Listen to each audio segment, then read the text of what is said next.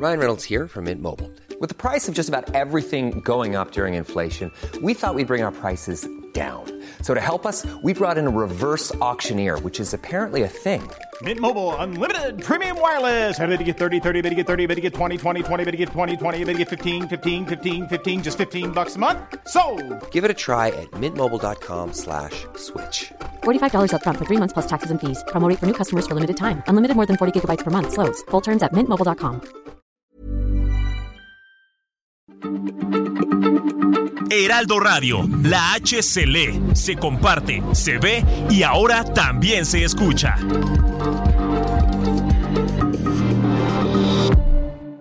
Rompe.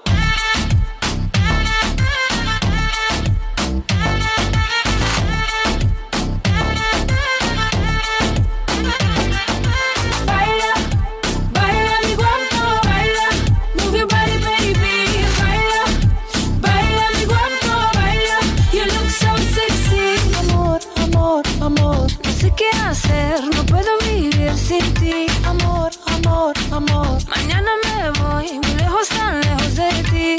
You got me feeling like this, I know what it is, I know that you feel the same. Amor, amor, amor, no sé qué hacer, no puedo vivir sin ti. Y así iniciamos este dedo en la llaga de este 26 de septiembre del 2024, escuchando a esta gran cantante Camelia con esta canción Amor. Con tu cuerpo ve junto a mí. Esta noche yo quiero bailar por la última vez, amor. Por la última vez.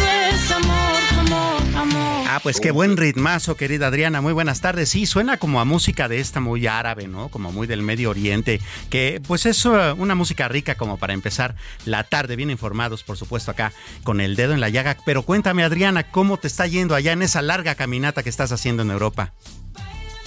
Otra vez entusiasmado comenzó a caminar, ya que el camino de Santiago nunca de él se iba a olvidar.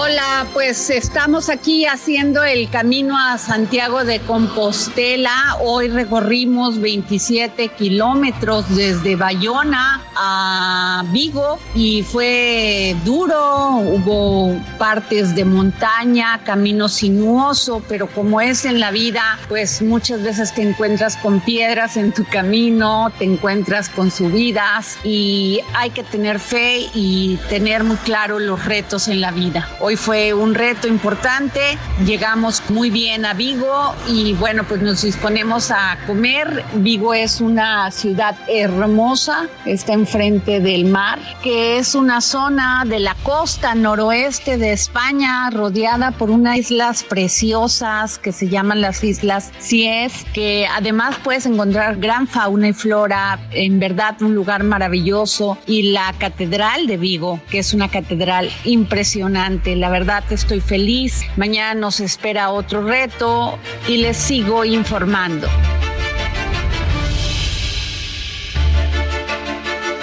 Pues qué genial, querida Adriana, que lo estás disfrutando. Sí, es una caminata larga de muchos días, bastantes kilómetros, pero seguramente también de mucha reflexión y de mucho conocimiento y incluso autoconocimiento, lo cual es bastante importante también en la vida. Querida Adriana, te enviamos desde acá todo tu equipo un gran abrazo.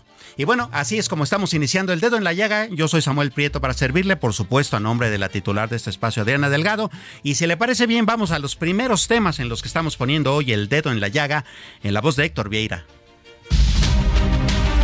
El presidente Andrés Manuel López Obrador informó que elementos de la Guardia Nacional ya realizan labores de seguridad en el municipio de frontera Comalapa, luego de 13 días de bloqueos que duraron del 11 al 23 de septiembre, organizados por una asociación vinculada al cártel Jalisco Nueva Generación. López Obrador adelantó que hará público el compendio de información que ofreció a los padres de los 43 estudiantes desaparecidos de Ayotzinapa y que rechazaron en su reunión de este lunes. El jefe del Ejecutivo Federal adelantó que ya se llegó a un acuerdo con los trabajadores pertenecientes al Sindicato de Petróleos Mexicanos que se encontraban en huelga para exigir un aumento salarial. Mientras hablaba de la reforma al Poder Judicial que enviará el próximo año después de las elecciones federales, López Obrador lanzó una crítica contra sus integrantes por evitar hacer públicas sus declaraciones patrimoniales, pero exhibirlas de servidores públicos de su gobierno. La alcaldesa de Cotija, Yolanda Sánchez Figueroa, fue liberada la mañana de este martes 26 de septiembre tras haber sido secuestrada el pasado sábado en el municipio de Zapopan, en Jalisco. Así lo confirmó el presidente López Obrador. El titular de la Secretaría de la Función Pública, Roberto Salcedo Aquino, dio a conocer que el gobierno presentó 23 denuncias ante la Fiscalía contra proveedores de servicios del ISTE por presuntas irregularidades en laboratorios y bancos de sangre. Además, se han implementado 98 sanciones por casos similares. Marcelo Ebrard presentó este lunes por la tarde un juicio para la protección de derechos ante la Sala Superior del Tribunal Electoral del Poder Judicial de la Federación en contra de la Comisión de Honor y Justicia de Morena. En su recurso, el ex canciller pide al tribunal que ordena a la Comisión de Honor y Justicia de Morena a que admita su impugnación al proceso interno. Este lunes se abrieron los registros de aspirantes a coordinar los comités de defensa de la Cuarta Transformación en Veracruz, Puebla, Tabasco y Morelos, donde el año próximo se renovarán gubernaturas. Estados Unidos anunció este martes sanciones a nueve filiales del cártel de Sinaloa en México, así como al líder actual de la poderosa red criminal colombiana Clan del Golfo. La Oficina para el Control de Activos en el Extranjero del Departamento del Tesoro sancionó a los 10 por su participación en el narcotráfico, lo que le permite congelar todos sus activos en Estados Unidos y prohíbe a ciudadanos estadounidenses hacer negocios con ellos. En comisiones del Senado se avanzó el proyecto para emitir una nueva ley general de población que, entre otras cosas, propone la emisión de la clave única de registro de población CURP con fotografía que servirá como documento oficial de identificación. El fiscal general de Estados Unidos, Mary Garland, afirmó este martes que el narcotraficante mexicano Ovidio Guzmán, hijo de Joaquín El Chapo Guzmán, no será el último extraditado en la lucha contra el fentanilo. Pues vaya que hay temas en qué poner el dedo en la llaga en, este martes, martes eh, 26 de septiembre de 2023. Ya estamos por terminar casi el mes y se viene un último trimestre bastante eh, denso, ¿no? Con respecto a noticias, tanto en el nivel económico, porque la cosa pues se va a empezar a poner interesante también en ese frente y sobre todo en el político, porque pues bueno, cada vez las contiendas electorales estarán tomando más velocidad. Y bueno, detengámonos un poco a reflexionar en este asunto electoral.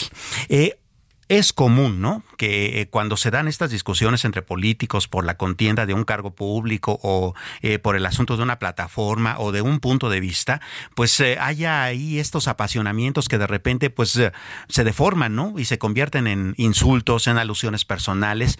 Y eso, pues de por sí ya es grave, pero lo es todavía más cuando se llega al punto de la discriminación, por ejemplo. Y le cuento todo esto porque, bueno, ayer en el- la red social X, esta antes conocida como Twitter, eh, pues hubo un tuit bastante desafortunado del expresidente de México, Vicente Fox Quesada. Eh, le cuento muy rápidamente, si es que usted no lo vio, eh, aparece una imagen de, de la, pues todavía precandidata, bueno, de hecho todavía no se le puede llamar precandidata, pero de la aspirante de Morena a la presidencia, este, Claudia Sheinbaum, eh, en donde pues es criticada por una persona eh, en el Twitter.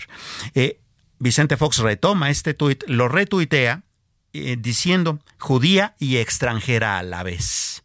Pues váyase, vaya etiquetas, ¿no? Eh, eh, algo que por supuesto fue muy criticado. Eh, le llovieron muchas críticas en esa misma red social al expresidente hasta que él pues terminó de bajar, de bajar este tuit de su propia red social. Pero eso, eso no detuvo ni la indignación y tampoco eh, la reflexión sobre qué pensar sobre estas cosas. ¿Qué le parece si para eh, acompañar esta reflexión saludamos con mucho gusto en la línea telefónica del dedo en la llaga al analista político Gabriel Guerra? ¿Cómo está Gabriel? Muy buenas tardes. Samuel, muy buenas tardes, qué gusto saludarle. Igualmente, cuéntenos cómo ve ustedes una cuestión que pues eh, de por sí ya suena agresiva y pero en el fondo preocupa, ¿no? Es, eh, bueno, me parece primero eh, muy indicativo de eh, las creencias o las tendencias de Vicente Fox, porque no es la primera vez que eh, se refiere de manera peyorativa a la eh, religión o a la supuesta nacionalidad de Claudia Sheinbaum. Eh, hace algún tiempo dio retweet a un a un tweet, a una, una imagen que circulaba mucho, eh, haciendo mofa de los apellidos de los aspirantes a la candidatura de Morena eh, y Claudia Sheinbaum aparecía ahí como señalada eh, falsamente además como búlgara y como judía. Lo de judío al final pues es un tema eh, Samuel que pues requiere dos eh, circunstancias, una que es digamos el, el nacimiento, ¿no? La religión judía eh, reconoce como judíos a quienes nacen de madre judía. Y la otra es la creencia. Así es. Eh, son eh, dos cosas que pues no necesariamente van siempre ligadas. Hay eh, personas de eh, ascendencia judía que no profesan esa religión.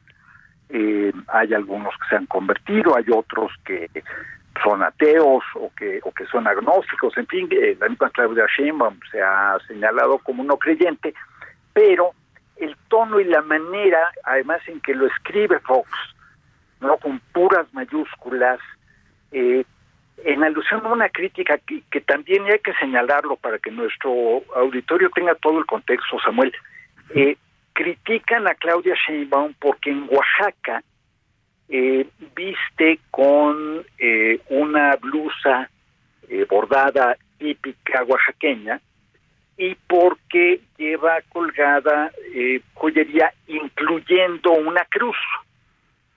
Y entonces el argumento de quienes suben esto originalmente y que los replica Fox y pero que no es solamente Fox, hay muchos otros en la red X eh, haciéndose eco de esta patraña, eh, como si un no católico no pudiese usar Claro. una eh, una cruz como un adorno. Perdón, yo no sabía que en las joyerías requirieran certificado de religión para poder comprar, Exacto. ¿no? Este eh, un, un- un permiso de portación de crucifijo es lo único que nos faltaría en este país. Entonces, está por todos lados mal, Samuel, pero si quisiéramos agregarle un dato, Vicente Fox sube eh, este tweet eh, o este, este, como le llamemos ahora los mensajes en X, en- justamente en el Yom Kippur, el día más sagrado de los judíos, Así el es. día del perdón, del arrepentimiento. O sea, a la ignorancia profunda de Fox se suma esa, pues de nuevo ignorancia, no creo que lo haya hecho conscientemente porque eh, digo no entiende, no entiende de esas cosas ni de muchas otras.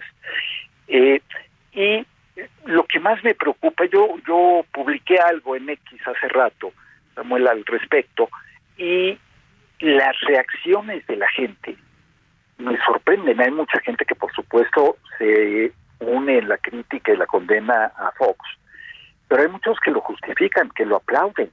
Sí, eso es lamentable. Muy, muy preocupante, muy lamentable, así como es lamentable el atronador silencio eh, de parte del PAN y de parte de la candidata Galvez, que no han dicho esta boca es mía en, en este asunto.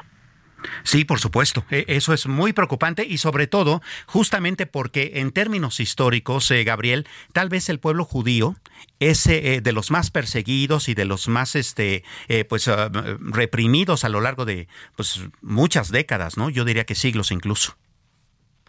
Bueno, eh, posiblemente si nos ponemos a ver, eh, podríamos hablar de milenios, eh, Samuel, de, de persecución, de discriminación, eh, a veces alentada, eh, estimulada por eh, intereses políticos o por, o por intereses religiosos, pero eh, yo creo que nadie en su sano juicio podría negar que los judíos han sido víctimas de persecuciones atroces, de prejuicios terribles también.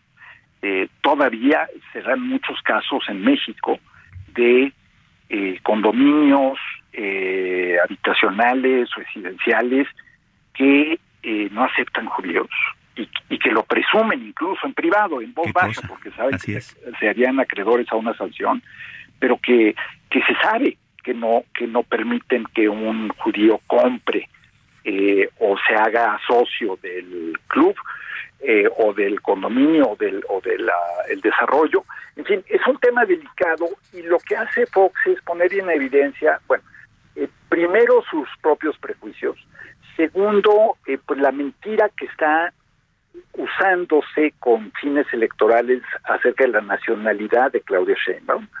Eh, Claudia Sheinbaum es mexicana de nacimiento. Así Cosa que, por cierto, este, eh, es, eh, ¿no? Y, y, han tratado de jugar y falsear eso, pero también pone de manifiesto Fox estos prejuicios eh, tristemente presentes en, en México. y al final ese discurso de odio, ese discurso, hay mucha gente que dice, no, eso no es antisemitismo, pues digo, si usar la religión de alguien o la presunta religión o el origen de alguien de una manera peyorativa, negativa, no es eh, discriminatorio, no es eh, racista o, este excluyente, pues ya no entiendo nada. Entonces, bueno. Sin duda alguna. Pues Gabriel Guerra, muchísimas gracias por esta reflexión y este comentario que es muy, eh, pues viene muy, muy ad hoc con respecto a cómo debe conducirse en realidad la moral, incluso llamándola en esos términos, de los políticos a la hora de emitir declaraciones públicas y más en temas tan delicados como este. Muchísimas gracias, Gabriel. Al contrario, Samuel, muchas gracias por el espacio. Muy buen día. Muy buenas tardes. Eh, pues así las cosas con este tema que no es menor, ¿eh? No es menor porque pues se trata de una persona que tiene una amplia influencia y que además no es la primera vez, como nos decía Gabriel, que lo hace. Eh, fíjese usted, eh, por poner nada más el antecedente, el 21 de julio también Vicente Fox había tuiteado algo que pues había también ocasionado ya mucha molestia. Aquel tuit de aquel entonces decía, Sheinbaum es judía búlgara Marcelo es Fifi francés, Noroña es extraterrestre y Adán Augusto de Transilvania. Eso había tuiteado ese día, no aprendió la lección y lo volvió a hacer. Es más, en aquel, en aquel, en aquel momento, pues también de la aspirante este, del frente opositor, que es, pues, tiene mucha relación con el panismo, pues sí dijo como que pues no me ayudes, compadre, ¿no? Digo, si esa va a ser tu ayuda, mejor quédate calladito, ¿no? Por lo visto, no supo quedarse callado y no supo guardar las formas de algo tan delicado como esto. En fin, así las cosas.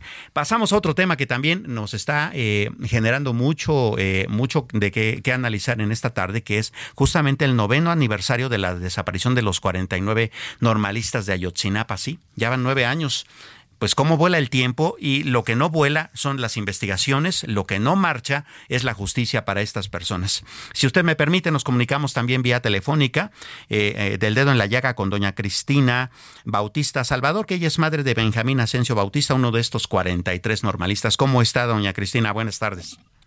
Pues, buenas tardes, gracias por este espacio. Pues aquí estamos las madres y padres de los normales desaparecidos aquella noche, el 26 de septiembre de 2014 en Iguala Guerrero.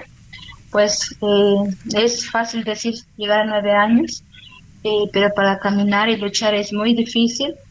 Y son nueve años que se está cumpliendo de no saber nada de nuestros hijos, de no saber cómo están y a dónde están pero pues como siempre hemos dicho, por el amor que le tenemos a cada uno de ellos, pues nos mantenemos de pie y aquí estamos en, en el plantón, en el campo militar número uno, donde pues estamos exigiendo los documentos que hacen falta, eh, el ejército que no ha entregado, por eso estamos en el plantón y pues hoy tenemos que marchar a las 4 de la tarde del Ángel de Independencia al Zócalo Así que pues están invitados a todos los radios escuchas, a eso les, les da tiempo de llegar a la marcha.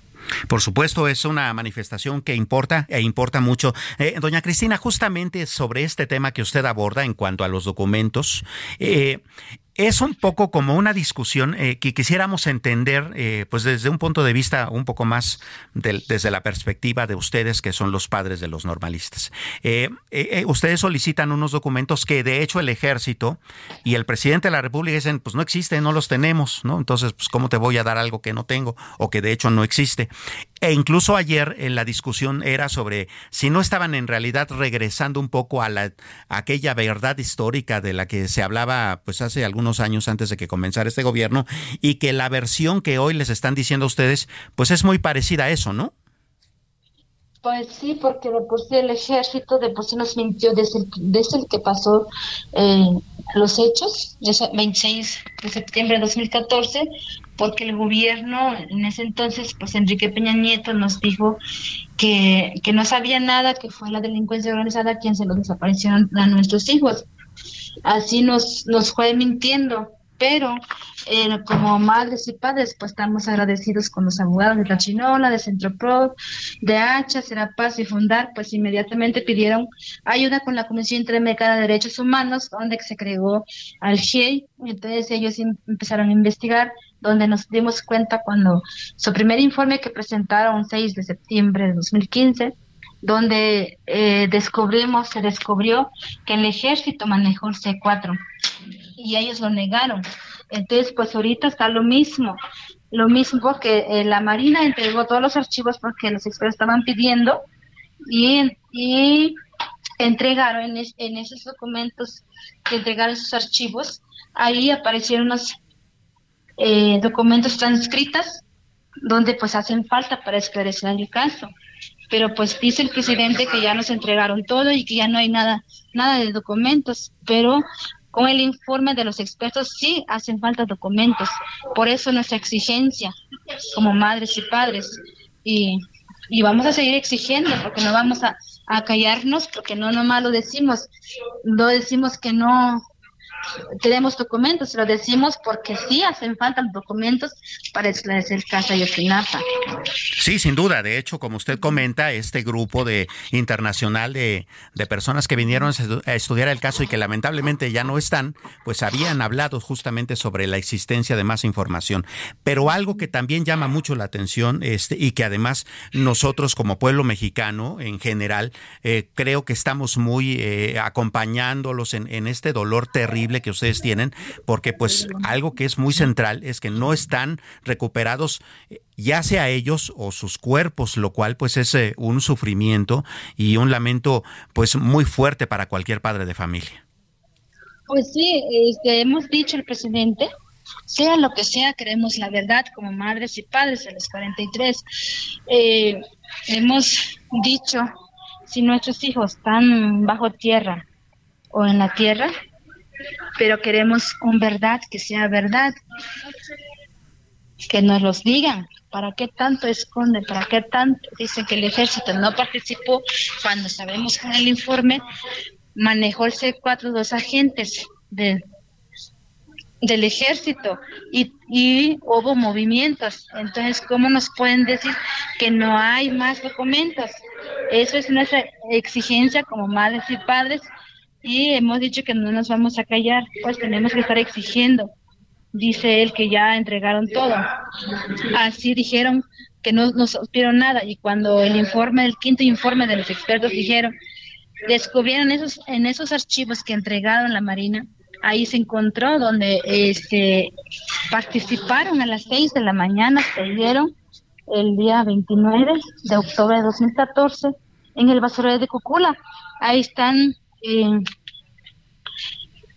las camionetas del ejército, la marina, muchas personas que estaban ahí eh, sembrando evidencias este, en el basurero de Cucula. Ahí como nos pueden explicar que ellos no supieron nada y que hacían ahí, sembrando evidencias en el río San Juan.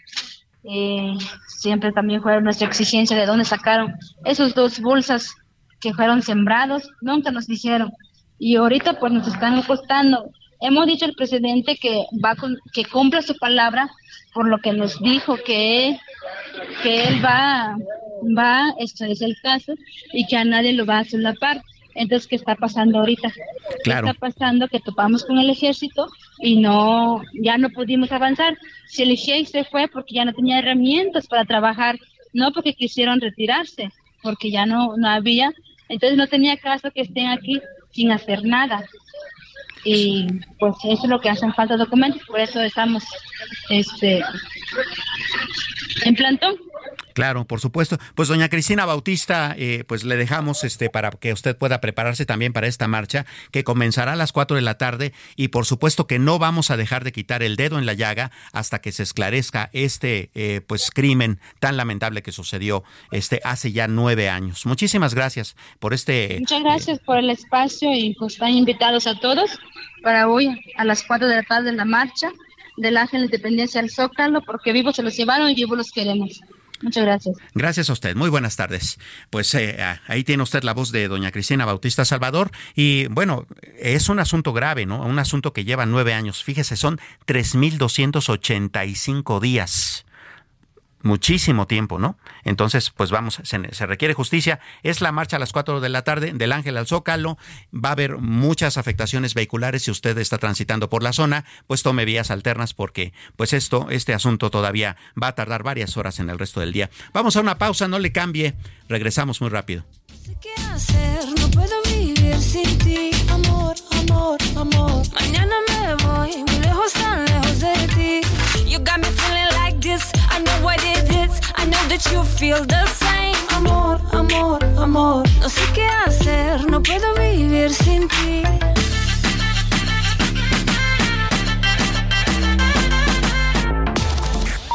Sigue a Adriana Delgado en su cuenta de Twitter arroba Adri Delgado Ruiz. Además, te invitamos a enviar tus opiniones y comentarios en texto o por mensaje de audio a través de WhatsApp al 55 2544 3334.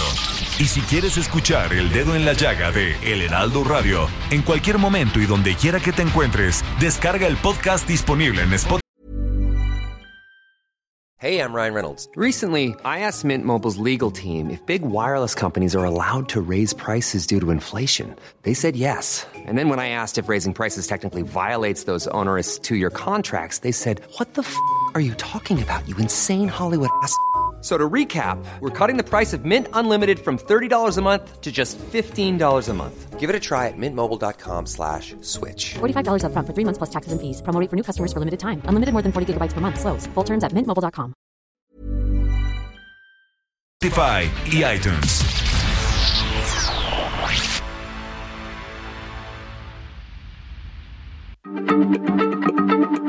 Heraldo Radio, la H se lee, se comparte, se ve y ahora también se escucha.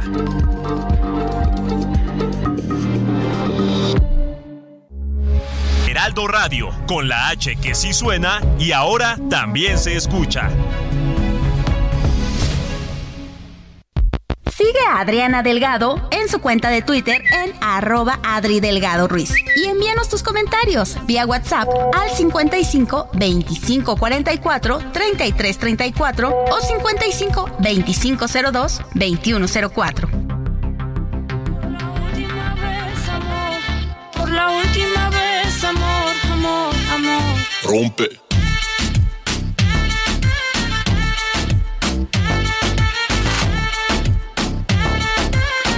Pues así regresamos al dedo en la llaga. Son las 3 de la tarde con 31 minutos. Yo soy Samuel Prieto, por supuesto, saludándole a nombre de la titular de este espacio, Adriana Delgado. Y vamos a continuar poniendo el dedo en la llaga, en, en la llaga en otros temas. Adelante con el resumen.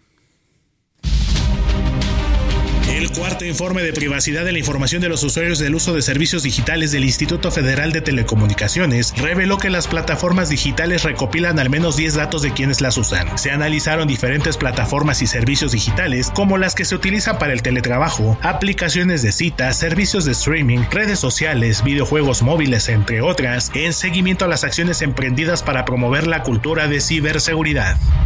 Cerca de 210 elementos del ejército mexicano arribaron al puerto de Acapulco en Guerrero la mañana de este martes para sustituir al mismo número de efectivos con la intención de reforzar la seguridad de este destino turístico. Se realizarán operativos en colonias de mayor incidencia delictiva como Progreso, Emiliano Zapata y Renacimiento, entre otras, durante un periodo de dos meses. Vecinos de colonias de Monterrey, Guadalupe y Apodaca en Nuevo León realizaron diversos bloqueos simultáneos en demanda de abasto de agua. Más de 400 trabajadores de la empresa Caterpillar en Nuevo Laredo iniciaron una huelga y el Sindicato Nacional Independiente de Trabajadores de Industrias y Servicios, Movimiento 2032, presentó una queja bajo el mecanismo laboral de respuesta rápida ante Estados Unidos por violación al Tratado TEMEC. El reclamo de los obreros es por un aumento salarial que calificaron como un insulto. En Tapachula, Chiapas, transportistas que se disputan el acarreo de material petro en la obra de reparación de la línea férrea en la frontera con Guatemala, una de las líneas que conectará con el proyecto del tren transísmico, se enfrentaron la tarde de este lunes dejando un saldo de dos camiones incendiados y tres personas heridas. El presidente de Estados Unidos Joe Biden afirmó este martes que los trabajadores del sector automotor en huelga merecen un aumento salarial significativo, al unirse a ellos en un hecho histórico para un presidente estadounidense en ejercicio según la Casa Blanca. Tras la desaparición de la Financiera Nacional de Desarrollo, la banca comercial que opera en el país no ha compensado el hueco que la institución dejó en el apoyo a empresas del campo. Incluso ha reducido su participación en el sector. Al cierre de julio, el saldo del crédito vigente en este tipo de préstamos tuvo una disminución de 6.4% de términos reales a tasa anual. Así lo demuestran cifras oficiales del Banco de México. El peso inició la sesión de este martes con pocos cambios, cotizándose alrededor de 17 pesos con 40 centavos por dólar, mostrando una depreciación de 0.04%, equivalente a 0.7 centavos, tocando un máximo de 17 pesos con 56 centavos y un mínimo de 17 pesos con 36 centavos por unidad. Muchas gracias, Héctor Vieira. Otro tema que pues obviamente tenemos que tener el ojo muy bien puesto y el dedo en la llaga es en el asunto de cómo van los registros de candidatos o de aspirantes para eh, pues los diversos cargos de elección popular. En este caso, las ocho gobernaturas más la jefatura de gobierno de la Ciudad de México que se van a disputar el, el- próximo año. ¿Cómo va la cuestión, Jorge Almaque? Muy buenas tardes.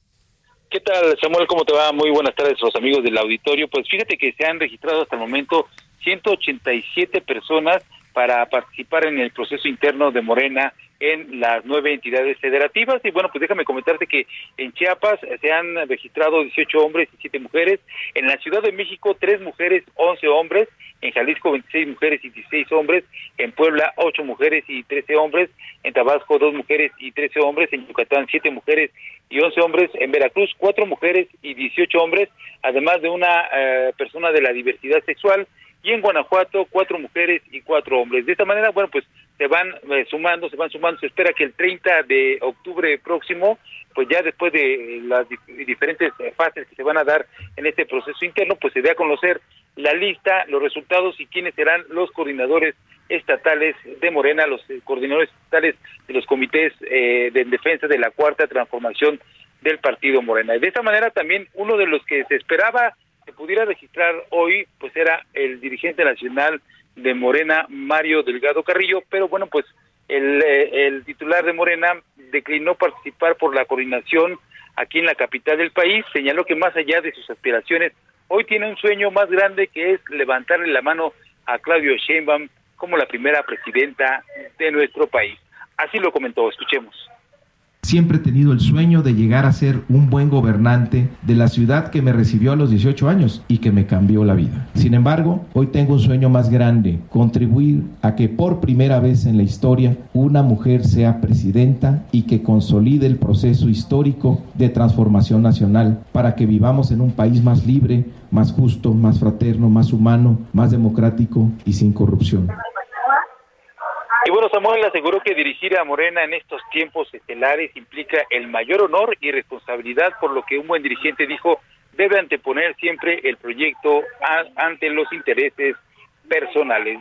También comentó que, bueno, pues eh, va él a eh, continuar con esta dirección, con esta participación en la organización, y bueno, dijo así en tono de broma, va a seguir cosechando gobernaturas mientras siga al frente del partido Morena. Sobre el eh, pues la impugnación que realizó eh, Marcelo Ebrard del proceso interno dijo que no hay eh, cuestiones de que estén ocultando, que todo está transparente, no hay omisiones ni, ni, ni retrasos y bueno pues va a, esperar a que el- la comisión de quejas determine cuál es el resultado de esta impugnación que hizo Marcelo Ebrard en torno al proceso interno para pues eh, dirigir a quien será a su próximo candidato a la presidencia de la República. No hay ninguna cosa que esconder y bueno, pues está claro que dice Morena es transparente en todos los sentidos, Samuel.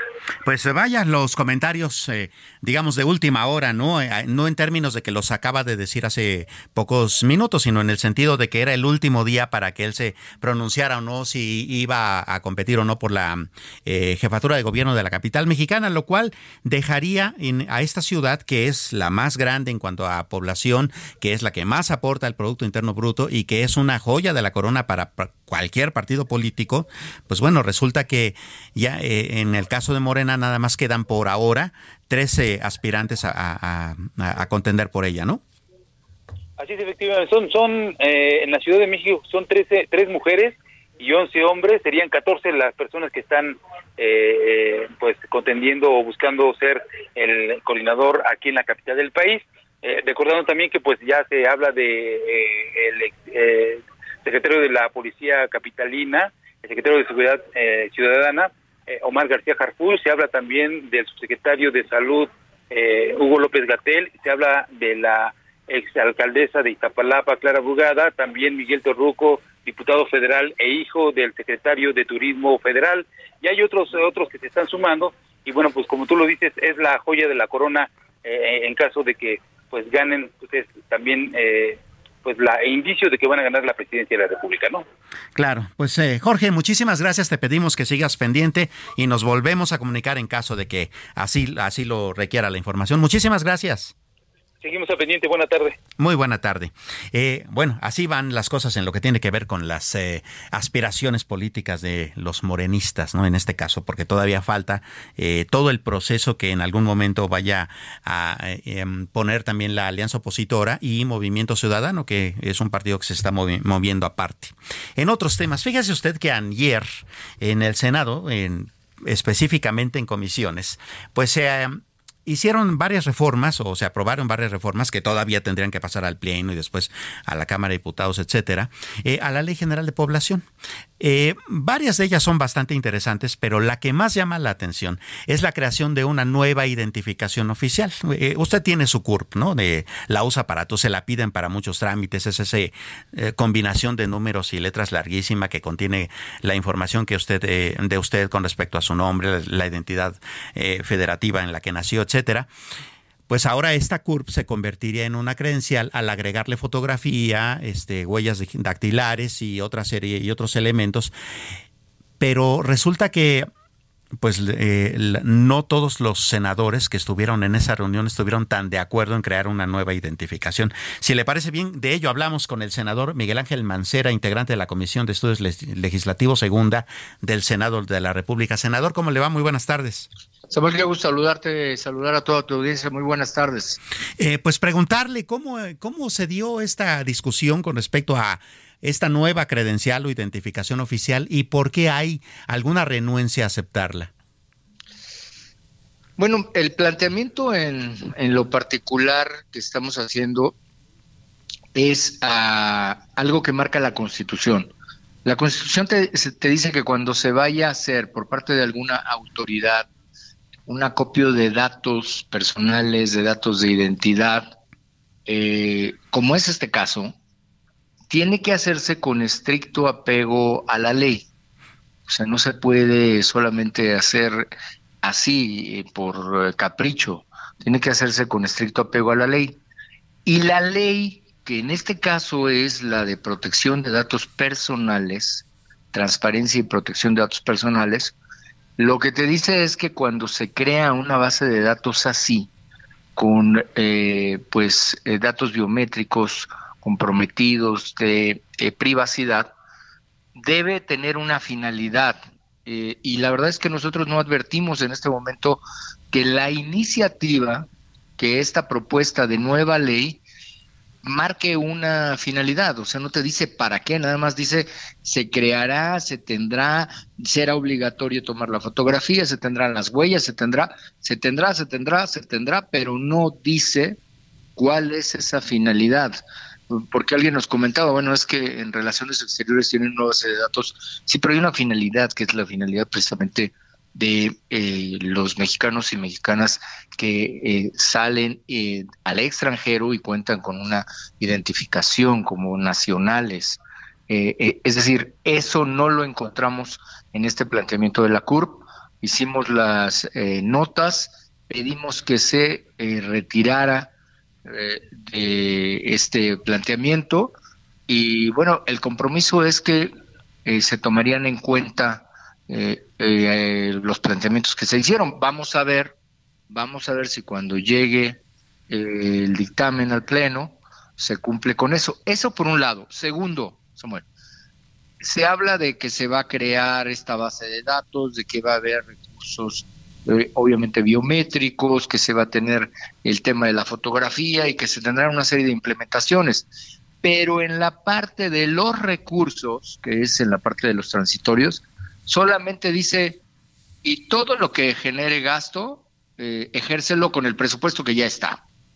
Pues sabemos que con el presupuesto que está no se va a poder, porque hay otro tema sensible, y el tema sensible es el de los migrantes, que también lo hicimos notar, no solo el de la CUR, porque ahí en esta nueva ley se dice que se les dé alimentación, que se les dé un lugar digno, que no haya hacinamiento, que se dé eh, atención a salud, es decir, que se les den condiciones, que me parece muy bien, pero volvemos al tema de los recursos. Cuando vas al capítulo del transitorio de los recursos, dice que todo lo hagas con el presupuesto que ya está y a costos compensados.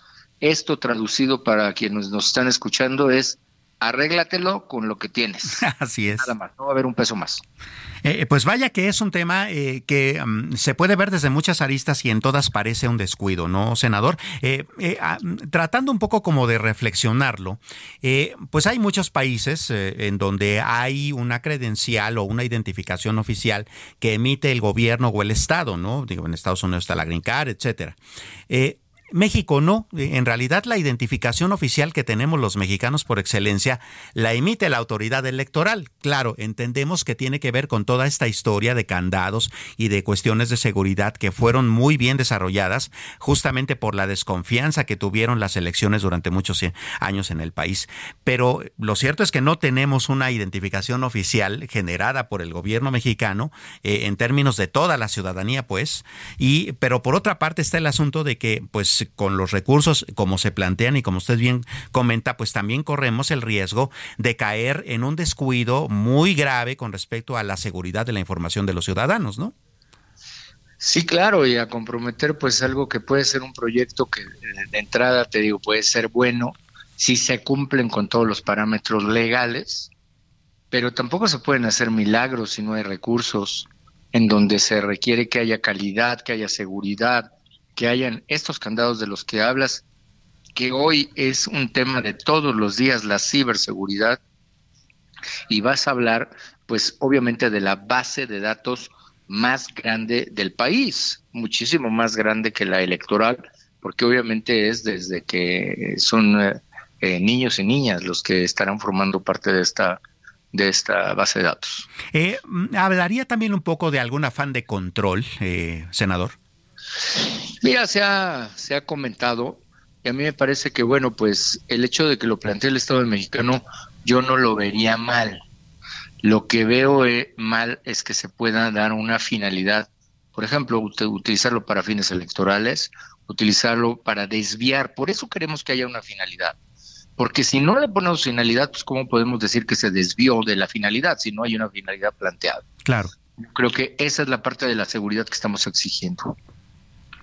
Y desde ese punto de vista, bueno, eh, la discusión va a continuar, suponemos, porque si bien fue aprobada en comisiones, eh, esto a la hora de saltar al Pleno, eh, pues se ocasionaría una discusión que seguramente se develará muchos más matices que tengan que ver no solamente con el diseño tal vez cojo de la iniciativa, sino con otras preocupaciones que salten. Hay otras más, efectivamente, lo has dicho bien y lo has advertido, porque así es, tenemos algunos otros puntos eh, no se le está por ejemplo, se crea un consejo nacional para efectos de población y están todas las dependencias, pero no se les da asiento ni a los municipios ni a los estados. Entonces, sí, sí, sí va a haber algunas otras aristas, seguramente en la discusión. Pues vamos, vamos a estar muy pendientes de ello porque es un tema bastante más relevante del que pudiera parecer a simple vista. No se trata solo de una identificación, sino de mucho trasfondo. Senador Miguel Ángel Mancera, muchísimas gracias por estos minutos para explicarnos este asunto a, a nosotros y al auditorio del dedo en la llaga. Al contrario, muchas gracias. Un saludo, un abrazo a todos tus dices saludos. Gracias. Muchas gracias a usted. Pues así las cosas con respecto a esta eh, discusión que se inició en el Senado mexicano y que tiene mucho que ver con... Eh, eh, con cómo vemos nuestra, nuestra privacidad, para empezar. Fíjese usted, si usted entra a una red social, pues le piden su nombre, le piden una serie de datos. Eh, a veces nosotros irresponsablemente damos información que no deberíamos en términos públicos a nuestras redes sociales, a nuestros contactos en, en los servicios de mensajería, etcétera. Ahora, que los tenga el Estado como tal, pues no tendría mayor problema. Se supone que el principal garante de nuestra seguridad, pues tendría que ser el, Estado, y eso incluye también nuestra seguridad digital eh, y la seguridad, por supuesto, de nuestros datos. Eh, de hecho, resulta un poco como complicado entender por qué no existen cosas como, por ejemplo, el expediente médico electrónico que podría servir para que eh, todos los servicios de salud que nos atiendan en, a lo largo de nuestra vida, pues tengan claramente nuestro historial médico, ¿no? Que esa es una discusión que se ha dado. O por qué, por ejemplo, es la autoridad electoral y no una autoridad oficial la que da la principal eh, identificación oficial que nosotros eh, los mexicanos utilizamos, que es la credencial del INE. De hecho, de repente usted seguramente le pasará que si usted trata de identificarse con su licencia de manejo o con su pasaporte, pues como que no lo ven igual que si usted lleva su INE, ¿no? Por ejemplo. Entonces, esas son cosas que hay que discutir, pero el fondo de todo esto es que también ahora hay una desconfianza se había generado una con respecto al desempeño del INE, eh, eh, con respecto a cómo ha manejado las elecciones recientemente. Esa es una cuestión que también salpica la confianza del mismo instituto con respecto a la emisión de credenciales. Pero por otra parte, también está el asunto de que, pues, lamentablemente vivimos en una época en que, pues, las opiniones mexicanas con respecto al desempeño del Estado, o mejor dicho, con respecto al gobierno y sus eh, em, matices políticos, pues está ocasionando mucha eh, polarización entre los ciudadanos. Hay quienes confían mucho en el gobierno, hay quienes no confían nada en el gobierno y entonces que el gobierno emita esta nueva credencial que podría ser como que la, la identificación oficial de todos los mexicanos, pues tampoco cae en un momento pues muy atinado, ¿no? Con respecto a cómo andan las cosas, este, en lo que tiene que ver con eh, pues acreditarnos como mexicanos no solamente en los trámites burocráticos ante el propio gobierno, sino ante la banca, ante las empresas, este, ante autoridades extranjeras, ¿no? Ante cuestiones que, pues, que tienen que ver eh, mucho con eh, nuestra vida cotidiana y que pues hay que, hay que aplicar de una manera eh, pues bastante bastante más seria de lo que se está planteando. Oiga, en otros temas, recordará usted que estábamos con el asunto de cómo van las eh, los registros ¿no? de los candidatos eh, de Morena, este, pues eh, como aspirantes a los diferentes cargos y en ese marco también nos comentaba nuestro compañero Jorge Almaquio sobre esta cuestión que tiene que ver con la queja que puso Marcelo Ebrard ante el Tribunal Superior, ante el Tribunal Electoral del Poder Judicial de la Federación, justamente porque Morena no hizo caso. ¿Cuál es el fondo de esta cuestión? El fondo de esta cuestión es que eh, el partido y su comisión, eh, la comisión encargada de revisar esta queja, dejó pasar el tiempo. Entonces, se, eh, se, entiende que dentro de los tiempos del partido, dentro de su propia reglamentación, el tiempo para que se atendiera esta queja de Marcelo Ebrard ya caducó entonces la comisión ya no puedo hacer, ya no puede hacer algo al respecto.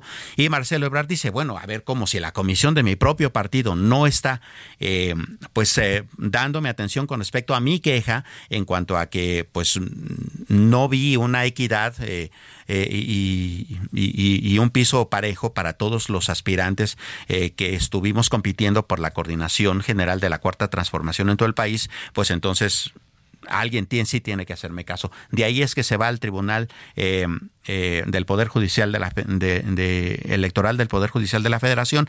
Ellos eh, todavía van a tener una discusión bastante amplia al respecto y seguramente en las próximas semanas pues estaremos todavía trabajando mucho en el tema, ¿no? Porque pues es muy improbable que el tribunal diga algo como, por ejemplo, a ver, no, repitan todo el procedimiento, Claudia Sheinbaum todavía no es una eh, aspirante legítima, eh, ganadora de una encuesta, y entonces eso podría eh, empañar mucho el proceso de Morena. Sin embargo, pues bueno, el hecho de que la posibilidad esté ahí también habla mucho de que pues las cosas no están marchando bien en lo que tiene que ver eh, tanto con la eh, cohesión de Morena como partido y pues se está hablando mucho también sobre de la posible salida de Marcelo Obrar eh, de este partido en términos pues bastante complicados, ¿no? Vamos, la cosa no está nada fácil.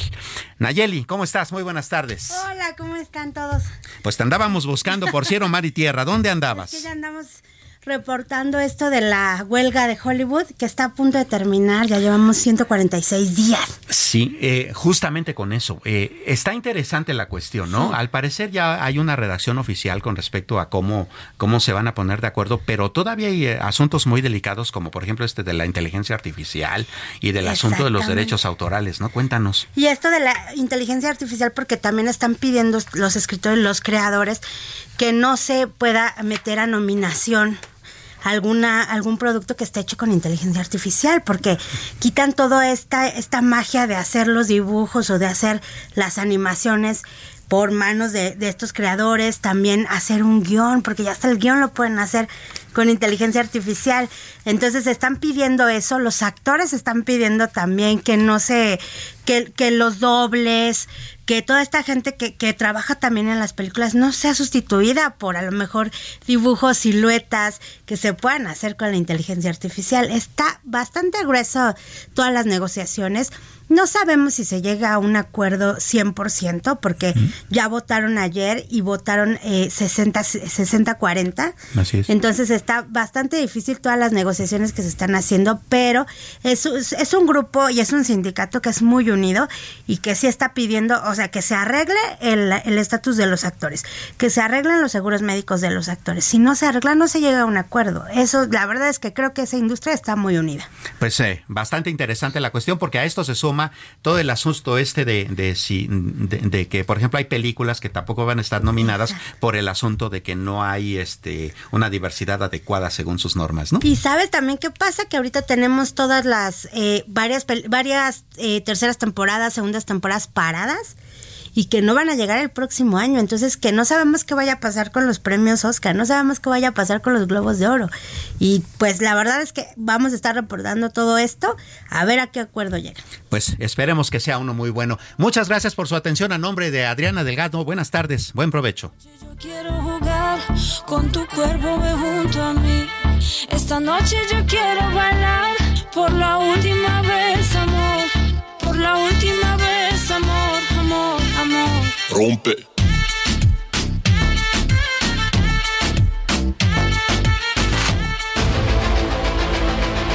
El Heraldo Radio presentó El Dedo en la Llaga con Adriana Delgado.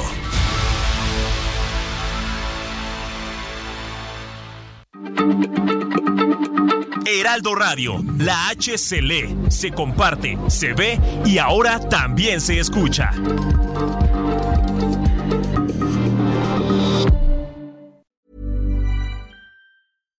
Hi, I'm Daniel, founder of Pretty Litter. Cats and cat owners deserve better than any old fashioned litter. That's why I teamed up with scientists and veterinarians to create Pretty Litter.